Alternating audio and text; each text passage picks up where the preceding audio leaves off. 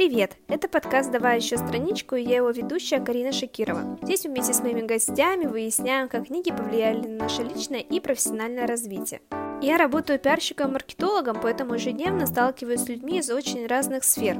Но часто нас объединяет одно – это то, что разные книги стали для нас путеводной звездой на разных этапах жизни. Поэтому я решила выяснить, как книги влияют на нашу жизнь и почему вообще человеку в 21 веке важно читать.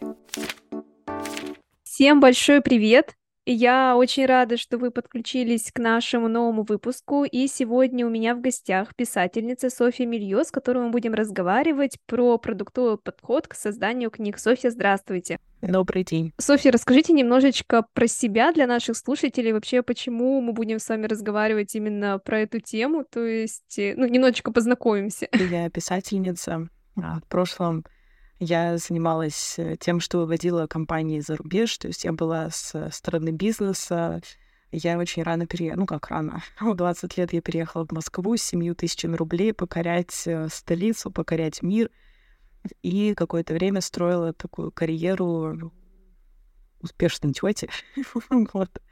И как-то иногда бывает, ну, часто бывает, в 30 лет э, пришла к тому, что это совсем не мое, что мне хочется заниматься чем-то другим, хотя на самом деле я до этого очень часто про это задумывалась, и эта мысль где-то меня не покидала, а наоборот, настигала. И вот в 30 лет я поняла, что хочу быть писателем. Это был 20 год, как раз все сидели на карантине, и даже по книжному рынку, да, есть статистика, что именно в этот год, э, точнее, в 2021 году, то есть после 2020 года, после пандемии, резко выросло число рукописей, которые издательства получили, потому что все сидели дома, все начали писать. Да, да, да. И самиздат пошел вверх как раз вот с этого периода. В общем, народ прорвало, так сказать, на творчество. Да. И вот я была одним из тех людей, но мне кажется, что я шла к этому практически, правда, всю свою жизнь, потому что я писала с детства, и самое ценное, что я переносила там с лэптопа на лэптоп, это были мои э, тексты, какие-то короткие сказки, зарисовки. И в момент, когда я думала, ну кем же мне надо быть, ну вот кем же я хочу быть, э, что же, зачем же я здесь, я как-то совсем не обращала внимания на то, что вот же оно очевидно перед тобой кочует с детства, бери, пожалуйста. И только, да, вот, видимо, пустив всю остальную деятельность, у меня получилось э, вспомнить, кем я хочу быть, и начать этим заниматься. Ну и в итоге за три года, получается, там, с, а, от идеи о, кажется, я хочу быть писателем, я пришла к тому, что у меня вышла книга в мифе, «Я Москва» про архитектуру, урбанистику для детей. Это был очень такой серьезный, на самом деле, проект, потому что было очень много research а, я прочитала огромное количество книг, у меня было очень много интервью а, глубинных с экспертами. То есть она получилась, эта книга очень-очень а, смыслово наполненная и при этом увлекательная. Вот у нее случился, такой, можно сказать, успех. Ее все оценили, издательство, и книжные магазины, блогеры. То есть мы получаем сейчас очень хорошую обратную связь. А, кроме того, у меня есть еще две книги. Одна про уличное искусство, вторая про полезные привычки.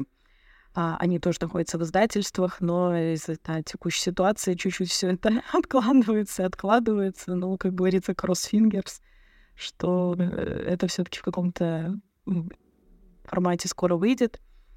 И еще один из таких интересных, наверное, моментов, которые я делаю, я сейчас привлекаю деньги на а, мультик, на мультсериал, как раз по одной из книг.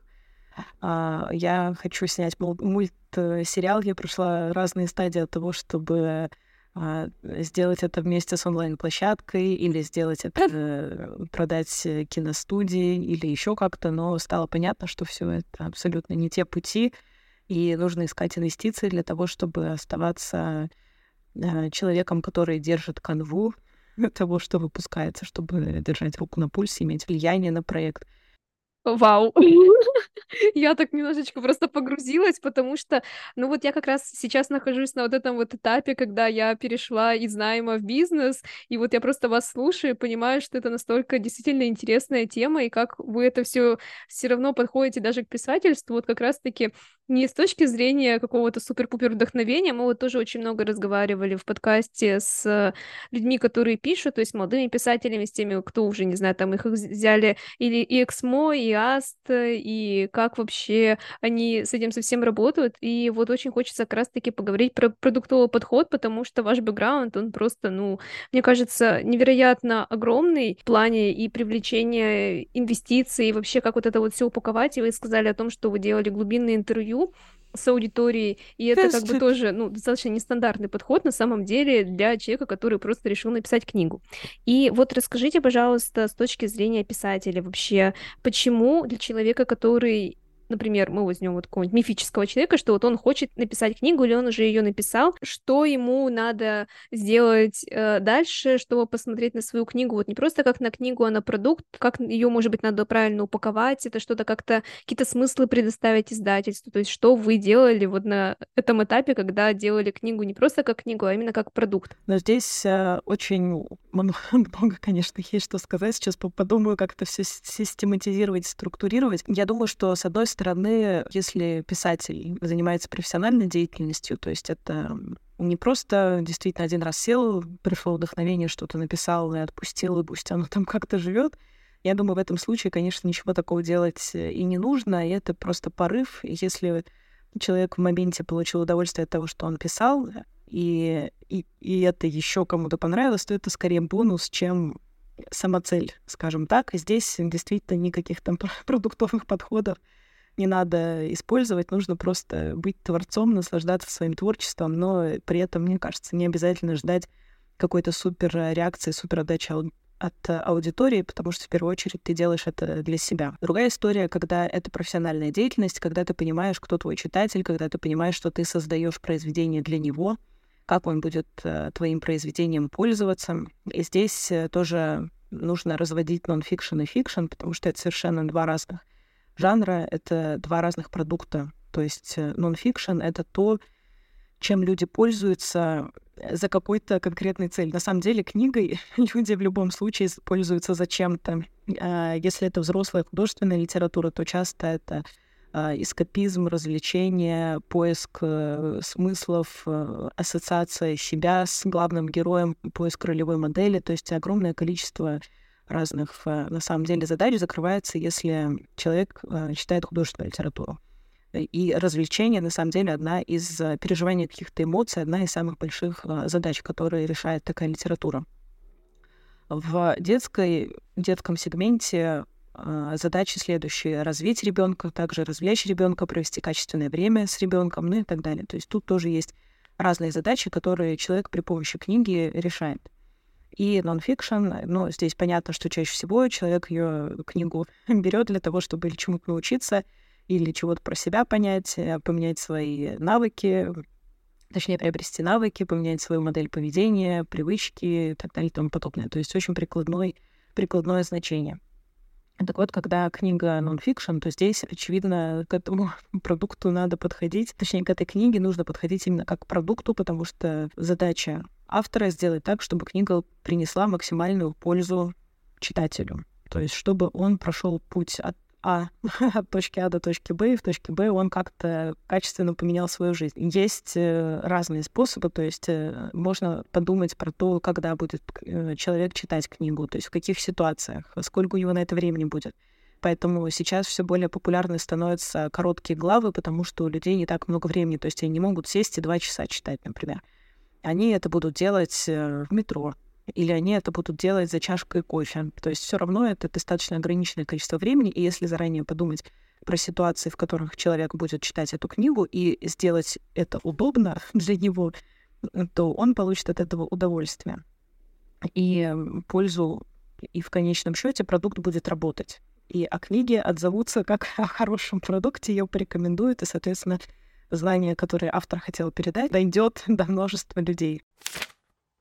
Софья, вот как мы уже говорили, со стороны продуктового написания книги целевая аудитория — это такой кладезь информации. Расскажите, что вы делали для того, чтобы ее изучить? И вот если мы говорим именно про книги для детей, то как вы знакомились с интересами, э, с трендами, которые присущи сейчас детской литературе? Часто бывает, когда взрослый пишет для ребенка, он не до конца понимает, а что сейчас детям на самом деле интересно. Очень сдвинулись на самом деле возрастные специфики, скажем так. То есть э, появляется очень короткий контент, который потребляют дети, и на самом деле книга сейчас конкурирует э, с YouTube, с играми, с виртуальным контентом, который, естественно, быстрее привлекает внимание, его проще потреблять, и поэтому книга в этом смысле должна каким-то образом составлять конкуренцию. И, конечно, есть очень разные категории детей, в том числе и очень разные подходы воспитания, я не говорю, что все подряд э, вот только сидят в телефонах. Есть огромное количество тех, кто продолжает читать книги, для кого это норма, привычка, и таким детям гораздо проще э, смотреть э, книгу, читать книгу.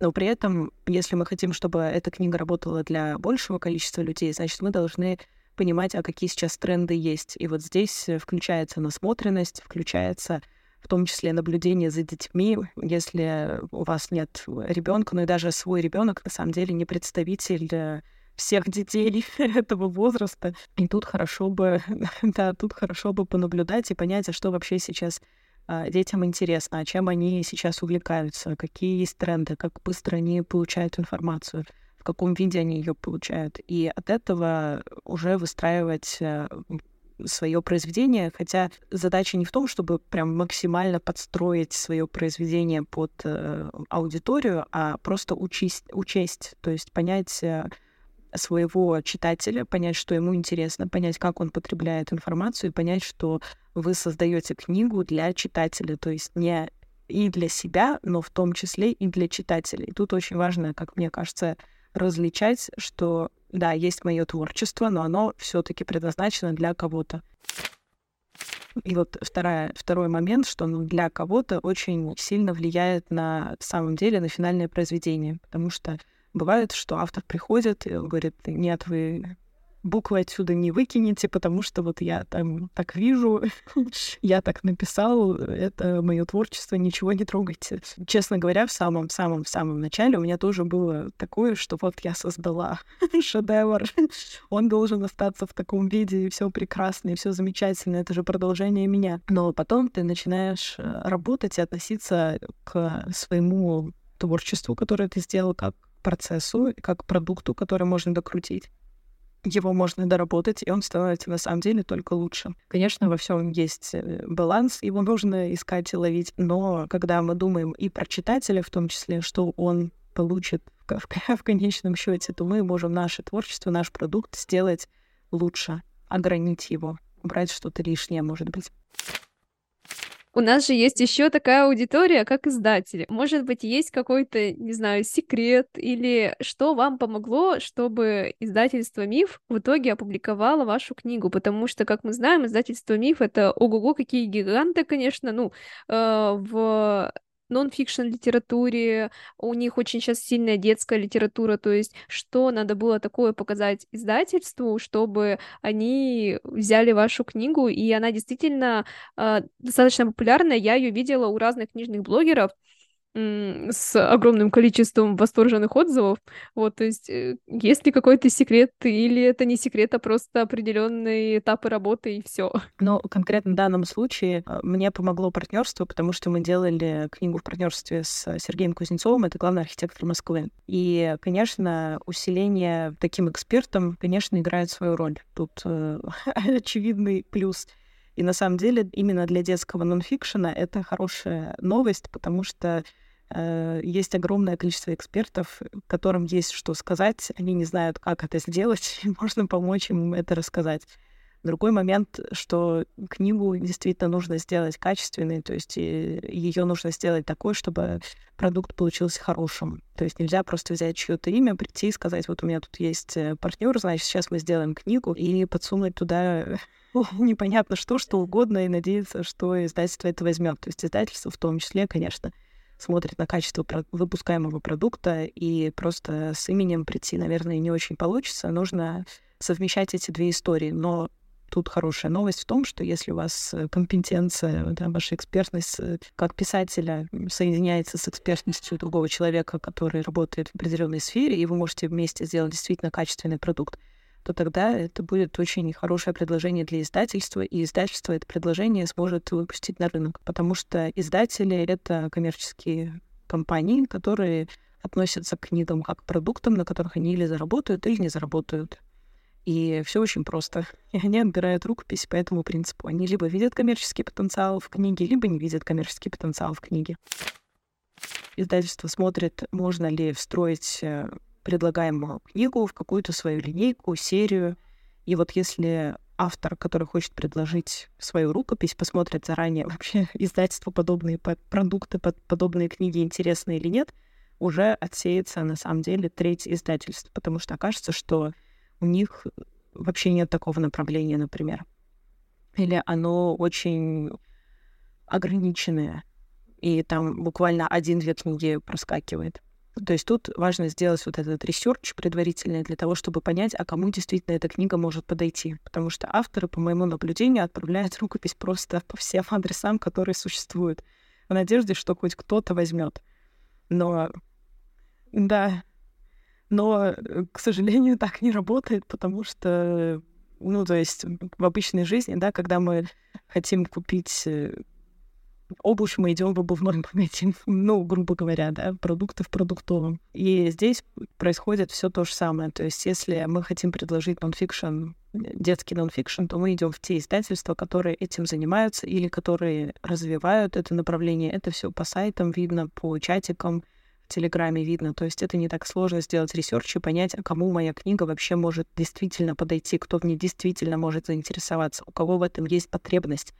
Например, есть э, категории, которые сейчас развиваются. Это комиксы, даже фантастика. Да, есть э, в чатах так или иначе проскакивает, да, что какие-то open call ы, что мы принимаем рукописи на комиксы или на фэнтези, а, и, притом детская фэнтези, подростковая фэнтези. И то есть видно, что конкретные издательства заинтересованы в расширении этого направления, значит, они сейчас будут активно набирать рукописи, значит, туда в первую очередь имеет смысл отправлять а те издательства, которые на это пока не смотрят или уже не смотрят, туда и смысла рваться нет, потому что это не принесет ни издательству, ни вам, ни читателю никакой пользы. И на самом деле э, бывает, что авторы смотрят на момент, вот чтобы мне подписать договор, и все. И вот успех случился. Но на самом деле основная работа происходит после того, как вы подписали договор и после того, как книга вышла, потому что книга-то выйти может. А вот станет она успешной или нет, и захочет ли ее издательство переиздать или нет, это другой вопрос, и на самом деле он не менее важный, чем а, просто вот подписать и выпустить книгу. И в этом смысле я очень хорошо понимаю авторов, когда ты очень долго работал над своей книгой, тебе хочется уже побыстрее какого-то результата. Хочется подписать договор, хочется, чтобы твое произведение выпустили, мир увидел твое творение, но здесь нужно очень а, себя так а, чуть-чуть остановить и подумать, а действительно в каком издательстве, какое издательство будет наилучшим вариантом для моей рукописи. То есть в каком издательстве больше шансов, что книгу заметят, что она будет успешна, что там есть действительно моя аудитория, и э, эта аудитория прочитает книгу. То есть это все тоже очень важные моменты, про которые стоит заранее подумать. Потому что книга может выйти попасть не в своего читателя, и просто раствориться против того, если она выйдет в более правильном издательстве, попадет в свою аудиторию, станет успешной. И то есть факт того, что вы подписали договор, еще не делает не дает никаких, точнее, гарантий, что все случится прекрасно, к сожалению. То есть тут ну, скорее лучше, да, подумать заранее вот об этих моментах и подготовиться к тому и сделать максимум, что ты можешь для того, чтобы все-таки случился э, матч с аудиторией. По поводу издательств, я читала ваш телеграм-канал, у вас просто прекрасная собрана таблица детских издательств.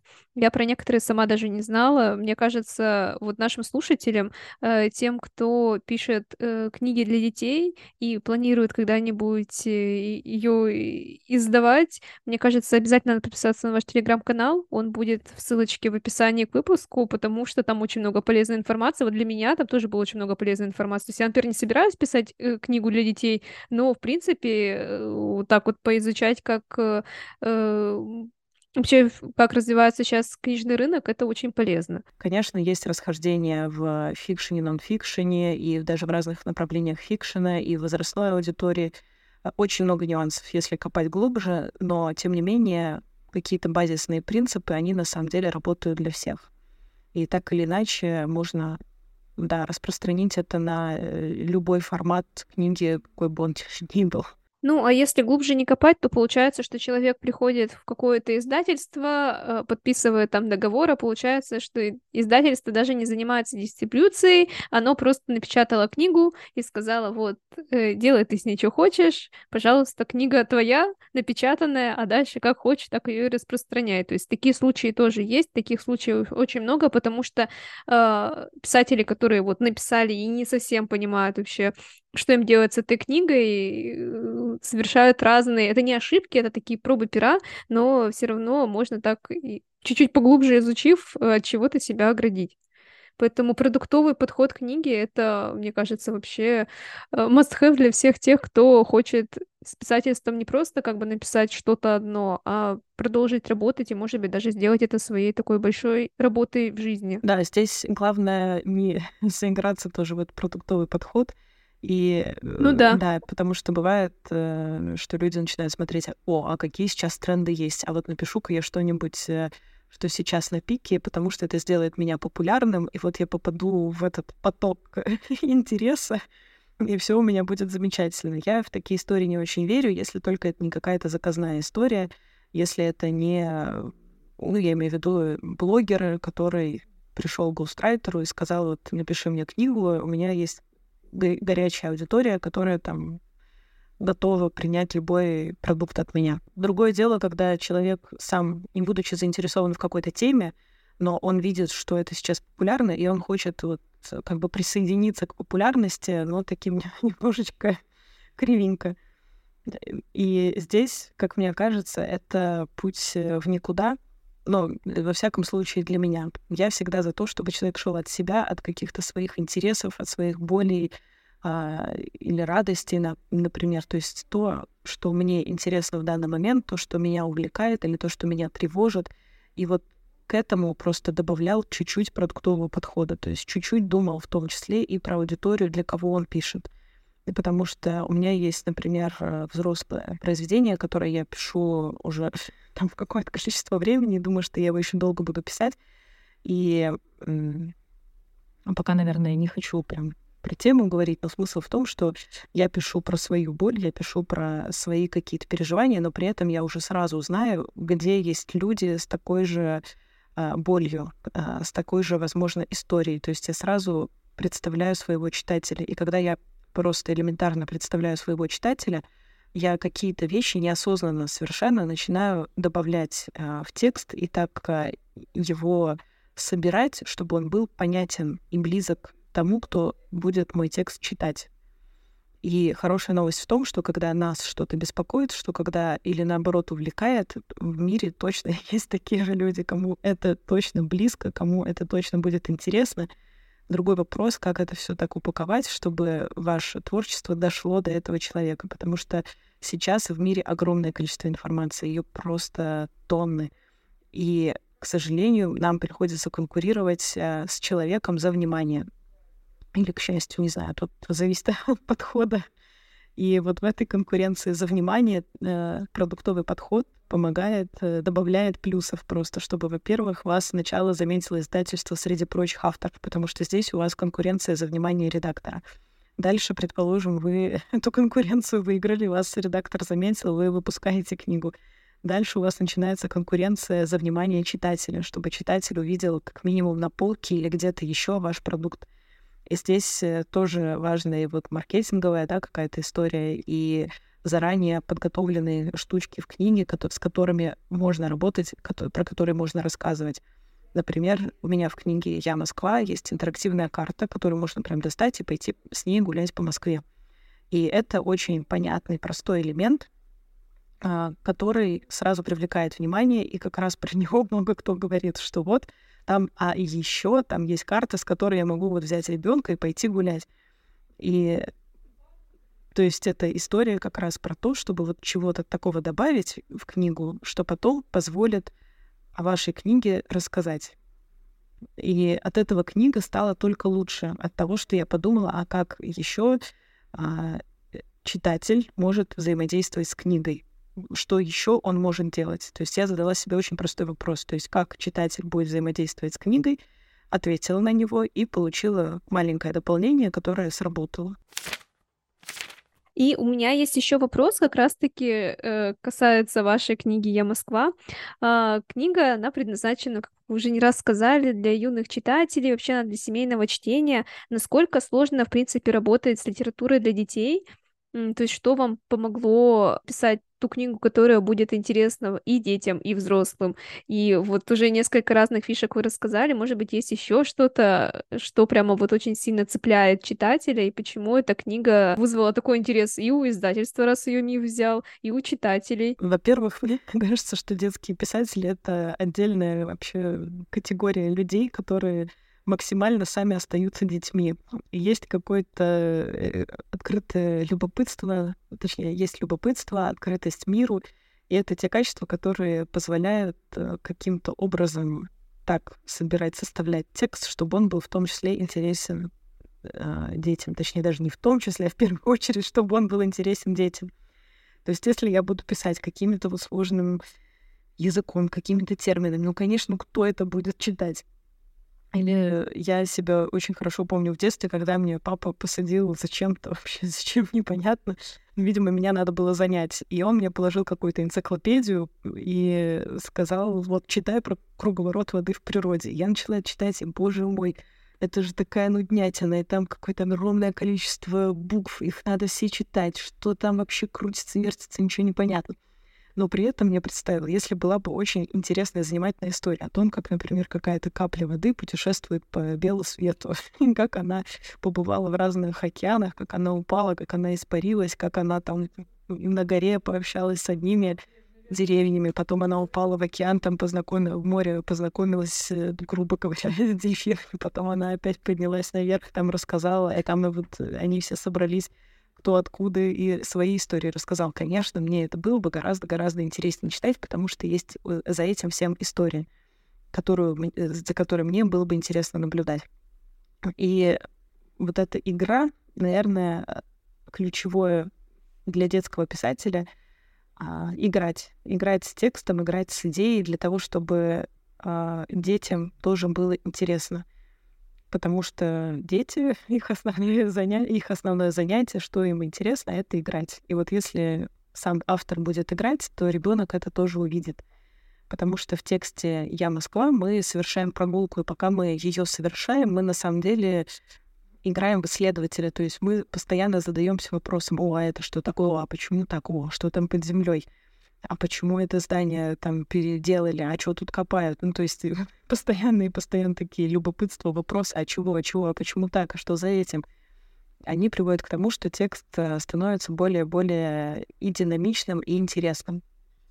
А работа с детской литературой когда я только начинала этим заниматься, мне казалось, вот, я детский писатель. Я не взрослый, не настоящий писатель. Я пишу какую-то там детскую литературу. Но потом оказалось и выяснилось, я услышала от коллег, что, оказывается, писать э, детскую литературу вообще сложнее, чем взрослую. Потому что дети гораздо более честная аудитория, и если им книга не нравится, они ее просто не будут читать, они ее просто закроют, и никто не будет э, насильствовать, делать вид, что им интересно и очень надо. Если только папа тебя не посадил перед энциклопедией и сказал, читай, пока не прочитаешь. Но удовольствия ты от этого никакой не получаешь, конечно. Пользуясь своей это детское Э, детскую любознательность, я пошла учиться и понимать, как вообще работает э, мозг э, и ребенка, и человека, как он развивается, во сколько лет абстрактное мышление появляется, почему в детстве нравятся котики-собачки. То есть до определенного момента ребенок ассоциирует себя с маленькими животными, и ему так гораздо проще понимать себя. В этом смысле начальная литература, она почему-то больше всего зверей, потому что ребенку проще всего так себя с ним ассоциировать. Потом уже появляются э, герои люди, потому что ребенок подрастает, и он, он потихонечку, потихонечку начинает видеть, что вокруг него есть э, тоже люди, он начинает себя как бы отстраивать в том числе и от э, других людей, и поэтому появляется и социум. В какой-то момент э, уже становятся актуальны супергерои, туда ближе а, к 6-7 годам, и суперспособности. И уже в 9-10 лет чуть ли не любовные линии могут появляться такие, ну, либо очень крепкие, дружеские, либо вот начальные любовные, понятно, все это там с ограничениями, все э, чинно, но какие-то чувства, которые уже дети могут распознать, что вот они их могут испытывать, они есть. Например, еще из таких интересных моментов абстрактное мышление как раз формируется 7-8 лет, и до этого, если в тексте у нас есть, что глаза от страха вылезли на лоб, то ребенок реально воспринимает, что глаза вылезли. Да-да-да, что они прям вылезли из глазницы, каким-то образом поползли наверх. И он такой, боже, о боже, это ужастик. Вот, ну то есть э, такие штуки тоже надо учитывать, что там после вот 7-8 лет у ребенка подключается абстрактное мышление, и он может уже через метафоры, через ассоциации что-то понимать. Сейчас э, у нас с вами будет э, блиц. Я буду задавать вопросы. Вы можете отвечать на них коротко, можете не коротко, в общем, как захочется. И первый вопрос звучит так. Есть ли в вашей жизни книга, которая больше всего повлияла на вас, неважно, в детстве это было, в юношеском возрасте, может быть, уже во взрослом возрасте? У меня, наверное, таких книг несколько, после которых я ходила с круглыми глазами и думала, почему я это уже прочитала. Ну, пусть будет э, топ-3, наверное. Э, Эйн Рэнд э, «Источник». Я прекрасно понимаю, что это очень такая романтизированная, гиперболизированная история, конечно, которая, наверное, чуть-чуть оторвана от реальности, но в момент, когда я читала ее, у меня тоже был очень такой еще стоял вопрос того, кем я вообще хочу быть, и э, приверженности своему пути, и того, чтобы все-таки не сдаться, дойти до конца. И вот э, мне очень эта книга помогла тогда, и я жду, когда пройдет еще, наверное, чуть-чуть времени, чтобы ее перечитать, потому что, конечно, со временем ты подзабываешь какие-то моменты, и э, ну, это как с фильмами и с сериалами, ты смотришь такой, о, как будто в первый раз. И вот я жду, когда еще там пару лет пройдет, хотя я читала ее уже достаточно давно, мне кажется, чуть ли не там 7-8 лет назад, но все равно надо еще чуть-чуть выдержать. А, вторая книга, ну, наверное, даже автор я скажу, это Иван Ефремов, и вообще, начиная от Таиса Финской, это была первая книга, которую я прочитала, и потом «Туманность Андромеды», «Час быка». Это просто моя самая, наверное, большая такая книжная любовь, литературная любовь, потому что очень и история самого автора интересная и непростая, что ему в советские времена удавалось э, прокидывать какие-то запрещенные мысли на тот момент. И на самом деле видно, что текст идет, идет, идет, а потом хоп, и там абзац специально для проверяющих людей, чтобы они поставили галочку, что так про это он сказал коммунизм хорошо, тут написано так, разрешаем публикации. Ты такой, окей, я понял, хорошо, читаем дальше. Это пропустили. И он очень многое предсказал а, на самом деле, и какие-то там зародыши скайпа у него были в телекоммуникационной системе, в которых там можно было связываться и видеть и слушать друг друга и на больших экранах. Естественно, это еще тогда этого не было, но вот он это все придумал, предсказал, что это будет. Ну и там такого достаточно много, и даже в развитии общества на какие-то вещи можно посмотреть, э, что они уже потихонечку реализуются. На самом деле, вот читать какие-то книги спустя большой период времени, мне кажется, это очень классно перечитывать. То есть то, что и так повлияло, а потом ты читаешь ну, с новым опытом, э, новыми глазами, можно сказать, и она еще, ну, то есть у меня так было просто с несколькими книгами, которые я, например, читала лет в 15, потом в 25 перечитывала, и, ну, очень совершенно другое восприятие книги, и она, наверное, даже еще больше, я такая думаю, как хорошо, что она мне понравилась в 15, потому что в 25 она мне нравится даже еще больше, поэтому очень интересно потом узнать будет ваше мнение, когда вы через несколько лет перечитаете источник, и вообще, может быть, что-то поменялось в видении этой книги. Я не читала, я читала только «Атлант расправил плечи», но она меня тоже очень впечатлила. Да, и, ну, в принципе, тоже судьба Айн очень интересная, как она смогла все это сделать и воплотить, и оставить после себя наследие такое, это достойно уважения. Про книги абсолютно согласна, в том числе бывает часто, что школьная программа, там какой-нибудь Достоевский и же с ними, это просто невозможно читать, э, когда ты в юношестве находишься, ты вообще думаешь, да боже мой, да ну зачем я это читаю? Ты думаешь, я, наверное, уже читаю час, надо отдохнуть, смотришь, ты читаешь пять минут, и такой, да боже мой, да когда это закончится, тягомотина? Пока говорила, вспомнила третью книгу э, «Путеводитель по галактике». Это, наверное, одна из самых прекрасных книг э, с точки зрения юмора Э, которую я читала, и я получала такое большое наслаждение. Вот э, когда я прочитала, я подумала, как жаль, что я ее уже прочитала. Потому что второй раз, даже если ты будешь читать, все равно ты как, ну, уже примерно знаешь, ты примерно знаешь ответ Вселенной, ты примерно знаешь, что такое там «не паникуй», когда это будет, и про корову на краю галактики в ресторане. Ну, в общем, ты уже ждешь этих моментов, это немножко другое, когда ты их впервые открываешь и такой, что и так можно, и в голос. Это, наверное, единственная книга, над которой я в голос смеялась. Возвращаемся тогда мы обратно к Блицу. Есть ли книга, которую вы никому никогда не посоветуете? Ну, первое, что я вспомнила, «Алмазный огранщик». Я ее вообще не поняла. То есть это такой, ну, нарративный нонфикшн считается про... Даже, не знаю, мне очень сложно сформулировать, про что это. Ну, какое-то саморазвитие. Помню, что я ее читала, читала, но в какой-то момент я поняла, что все происходит какой-то полный бред, я ее закрыла и убрала в шкаф куда-то там поглубже. И третий вопрос. А если бы про вашу жизнь была бы написана книга, то как бы вы ее назвали? А у меня раньше был ник э, в Телеграме, который назывался Adventures Hunter. И вся моя жизнь на самом деле соответствует вполне себе этому названию, потому что в жизни приключалось так много всего, что тут, наверное, надо не одну книгу, а пять томов каких-нибудь писать со всеми ситуациями, потому что я жила в разных странах, очень много путешествовала, у меня там 55 уже с лишним, наверное, стран. Э, за последний год я, в принципе, сменила 37 домов, то есть при, примерно каждые 10 дней я куда-то переезжала. Тоже интересный опыт. Э, я училась водить самолет, у меня, меня кусала ядовитая змея. Я там в 20 лет э, водила грузовик в Штатах в поисках мебели, потому что у меня был пустой дом, и мне надо было как-то насобирать мебели. У меня там было еще двое подчиненных, и мне надо было как-то выстроить жизнь, чтобы кормить и себя, и их, и запускать бизнес там.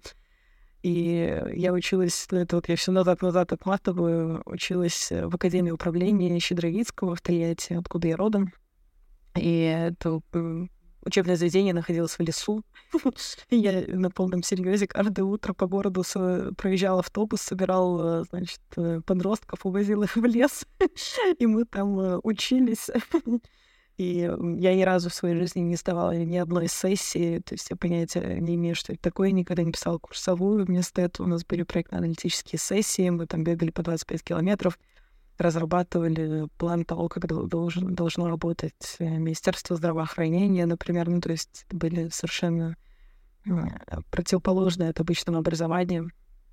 Вот. Ну и в детстве там тоже куча всего приключалось, так что да, в общем, я Adventures Hunter, наверное, так бы это и называлась эта книга. Софья, большое спасибо вам за то, что вы пришли ко мне в подкаст. Это было очень полезно и интересно. Я думаю, нашим слушателям тоже э, есть о чем теперь подумать, как э, преподносить свою книгу, чтобы ее не просто куда-то, не знаю, вы ее положили, написали, положили в стол, чтобы она стала продуктом, который будет продаваться. Да, вам большое спасибо, что позвали. Для меня это вообще, наверное, первый опыт, э, когда я участвую в подкасте, поэтому и он точно получился успешный. А нашим слушателям я напоминаю о том, что подкаст можно слушать на Apple Podcast, на Яндекс Музыки, на других площадках. Обязательно ставьте ваши пять звездочек, сердечки, и будем продолжать с вами читать. Пока-пока.